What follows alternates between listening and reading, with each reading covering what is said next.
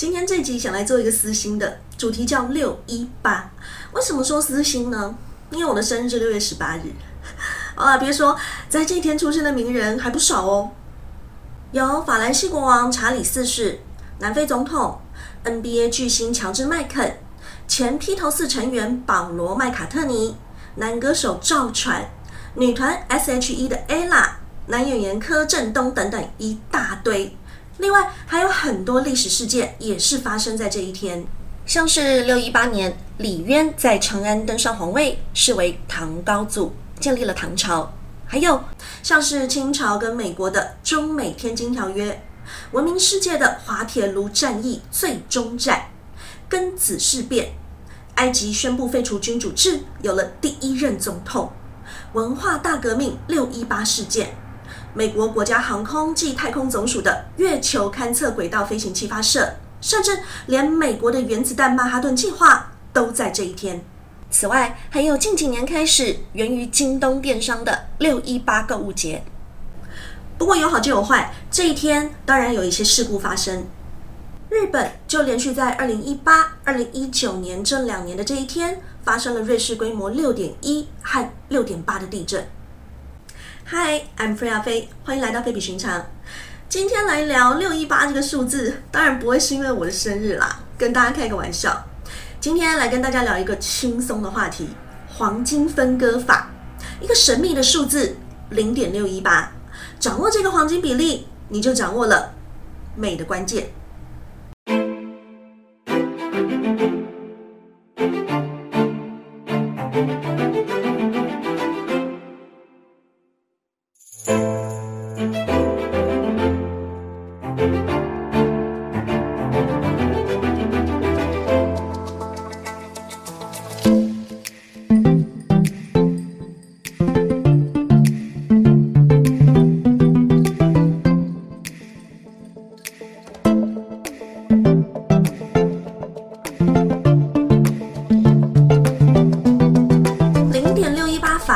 叫黄金分割法是优选法的一种，黄金分割法又叫做黄金比例、黄金分割率，是一个数学常数。零点六一八是一个四舍五入的数字。这个黄金比例有着严格的艺术感、和谐感，蕴藏丰富的美学价值，而且呈现于不少的动物和植物的外观。就连现在很多普遍的工业产品、电子产品、建筑物或艺术品，都应用了黄金比例，让视觉看起来。更加美观。黄金分割法将一条线分成两个部分，长段与短段的比例等于全长与长段的比例，它们的比例大约是一点六一八比一。知名的费氏数列也体现了这个数学原则。按照这种比例关系组成的任何事物，都能表现出它的内部关系和谐与均衡。现今很多知名的建筑都用这种比例来做建造。例如，兴建于公元前五世纪的帕德嫩神殿是古希腊奉祀雅典娜女神的神庙，它是现存至今最重要的古典希腊时代建筑物，也是公认多利克柱式发展的起源。这座举世闻名的文化遗产也是按照零点六一八的比例建造，还有像是联合国总部大楼也是照着零点六一八的比例建造而成的。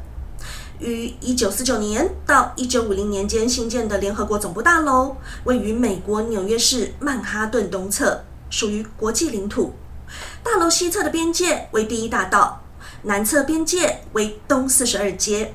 北侧边界是东四十八街，东侧边界是东河。站在大楼里，还能俯瞰美丽的东河。这么多世界级的重要建筑，都遵循这个黄金比例来完成。让人不得不开始重视起这个比例的神奇魅力。除了建筑之外，向日葵本身也是零点六一八的代表。向日葵中心种子的排列图案符合斐波那契数列，也就是一、二、三、五、八、十三、二十一、三十四、五十五、八十九、一百四十四等等等。序列中每个数字是前两个数字的总和。根据国外网站的数据研究发现，为了使花盘中的葵花籽数量达到最多，大自然为向日葵选择了最佳的黄金数字。花盘中央的螺旋角度是一百三十七点五度，只有零点一度的变化。这个角度被人类称作是最佳的黄金角度，也被认为是造物主送给人类的一个奇异礼物。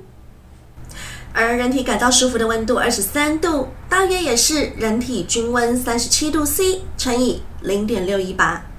如果以肚脐做分界，上半身和全身的比例假设是零点六一八，在视觉上就会感到比例十分和谐。例如维纳斯女神。除此之外，女性内衣、钟表电时钟上最常出现的十点十分，也都可以看到零点六一八的踪迹。甚至连 DNA 双螺旋结构都可以看见黄金分割比的样貌。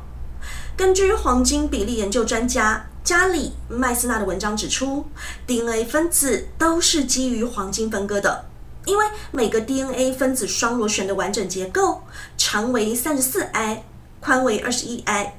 一 i 是十分之一纳米，两者的比率是一点六一九，非常接近一点六一八的黄金比例。这难道真是神秘的上帝密码吗？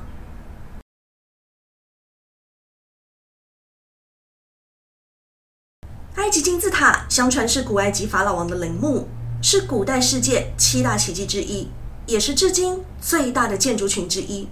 建于公元前两千七百年前后，它的建造时间比黄金分割比的发现还要早。它的底面边长与高的比例都接近零点六一八，而且金字塔五角塔的任何一边长度都等于这个五角形对角线的零点六一八。还有像是黄金矩形，也是因为这个黄金比例。来看看黄金螺旋线，矩形的长边为短边的一点六一八倍，然后可以无限分割，把分割的对角线连接起来。得到的就是黄金螺旋线。举凡像是印度的泰姬玛哈林、巴黎的圣母院、加拿大国家电视塔、埃菲尔铁塔，以及中国的东方明珠塔、玫瑰花瓣的旋转排列、卫星图上热带气旋的外观、宇宙中漩涡星系的旋背等，都可以看见黄金螺旋线的影子。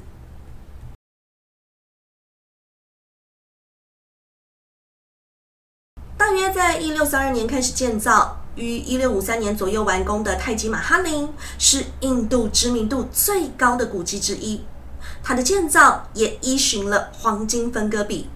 当时蒙古尔王朝第五代皇帝沙加汗，为了纪念他的第二任妻子皇后基曼巴奴而新建的陵墓。整座泰姬玛哈陵是一处拥有多处建筑的复杂建筑群，包括大门。庭院和清真寺等等，占地面积达十七公顷。一九八三年，联合国教科文组织将泰姬玛哈林列为世界遗产，称其为印度穆斯林艺术的瑰宝奇葩，世界遗产中令世人赞叹的经典杰作之一。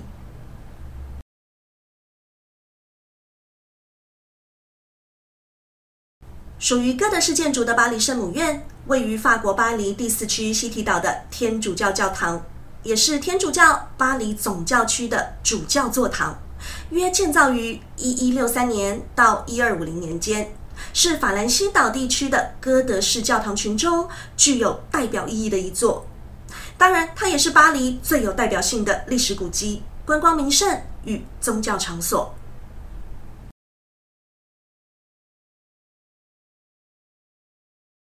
于一九七六年建造的加拿大国家电视塔，位于加拿大安大略省多伦多，现为世界第五高的自立式建筑物。该塔被认为是多伦多的地标，每年吸引超过两百万人次参观。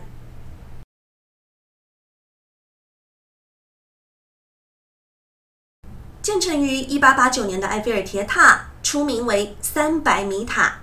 位于法国巴黎第七区。塞纳河畔的战神广场，不但是世界著名建筑，也是巴黎城市地标和法国文化的象征之一。埃菲尔铁塔是世界建筑史上的技术杰作，也是世界上最多人付费参观的名胜古迹。一九九一年，埃菲尔铁塔连同巴黎塞纳河沿岸整座被列入世界遗产。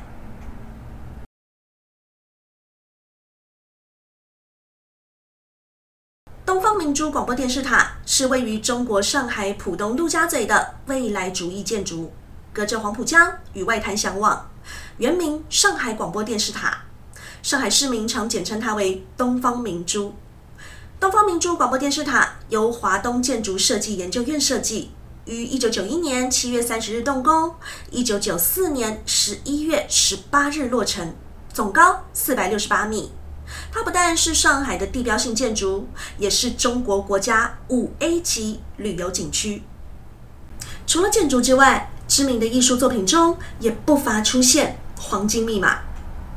黄金分割被认为是艺术中最理想的比例，摄影或绘画大师也都喜欢用这种构图来拍摄作画，帮助凸显画面的重点。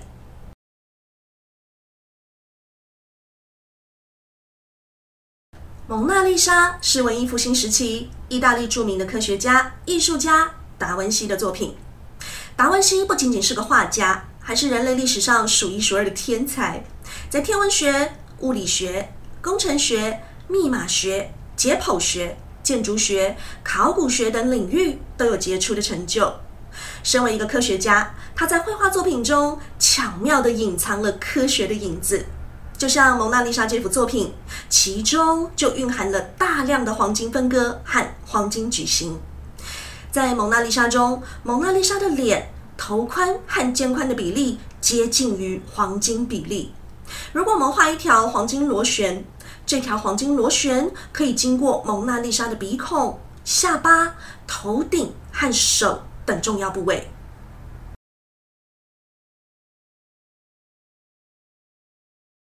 最后的晚餐也是同样的应用了该比例来布局。可以看到，在桌面和天花板之间的空间中，耶稣的头顶出现在中点，窗户顶端则位于黄金比例点。在顶部，护盾图形的宽度与拱形宽度呈现黄金比例，中间护盾图形内的条纹也位于其宽度的黄金比例点。还有些人认为，连桌边众门徒的位置与耶稣之间都形成了神圣比例。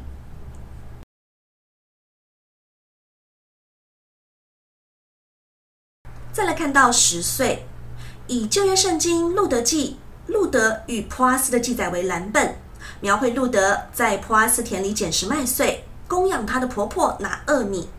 反映农民要让贫苦人捡拾收割后遗留碎粒，以求温饱一事。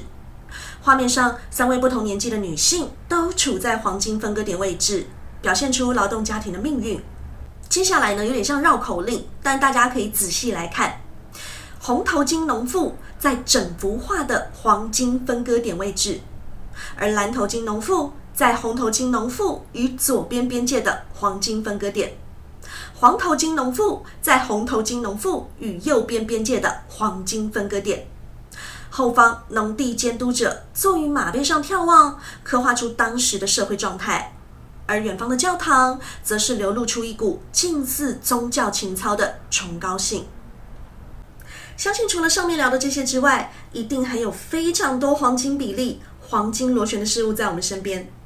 其实，不管这些建筑艺术创作里，藏了多少神秘的规则？我觉得最不可思议的创造，应该还是人类吧。如果你喜欢我的频道，也请帮忙免费订阅、按赞以及分享，并且开启小铃铛，谢谢。那么这集就先聊到这，感谢您的收看，我们下期节目见喽，平安，再会。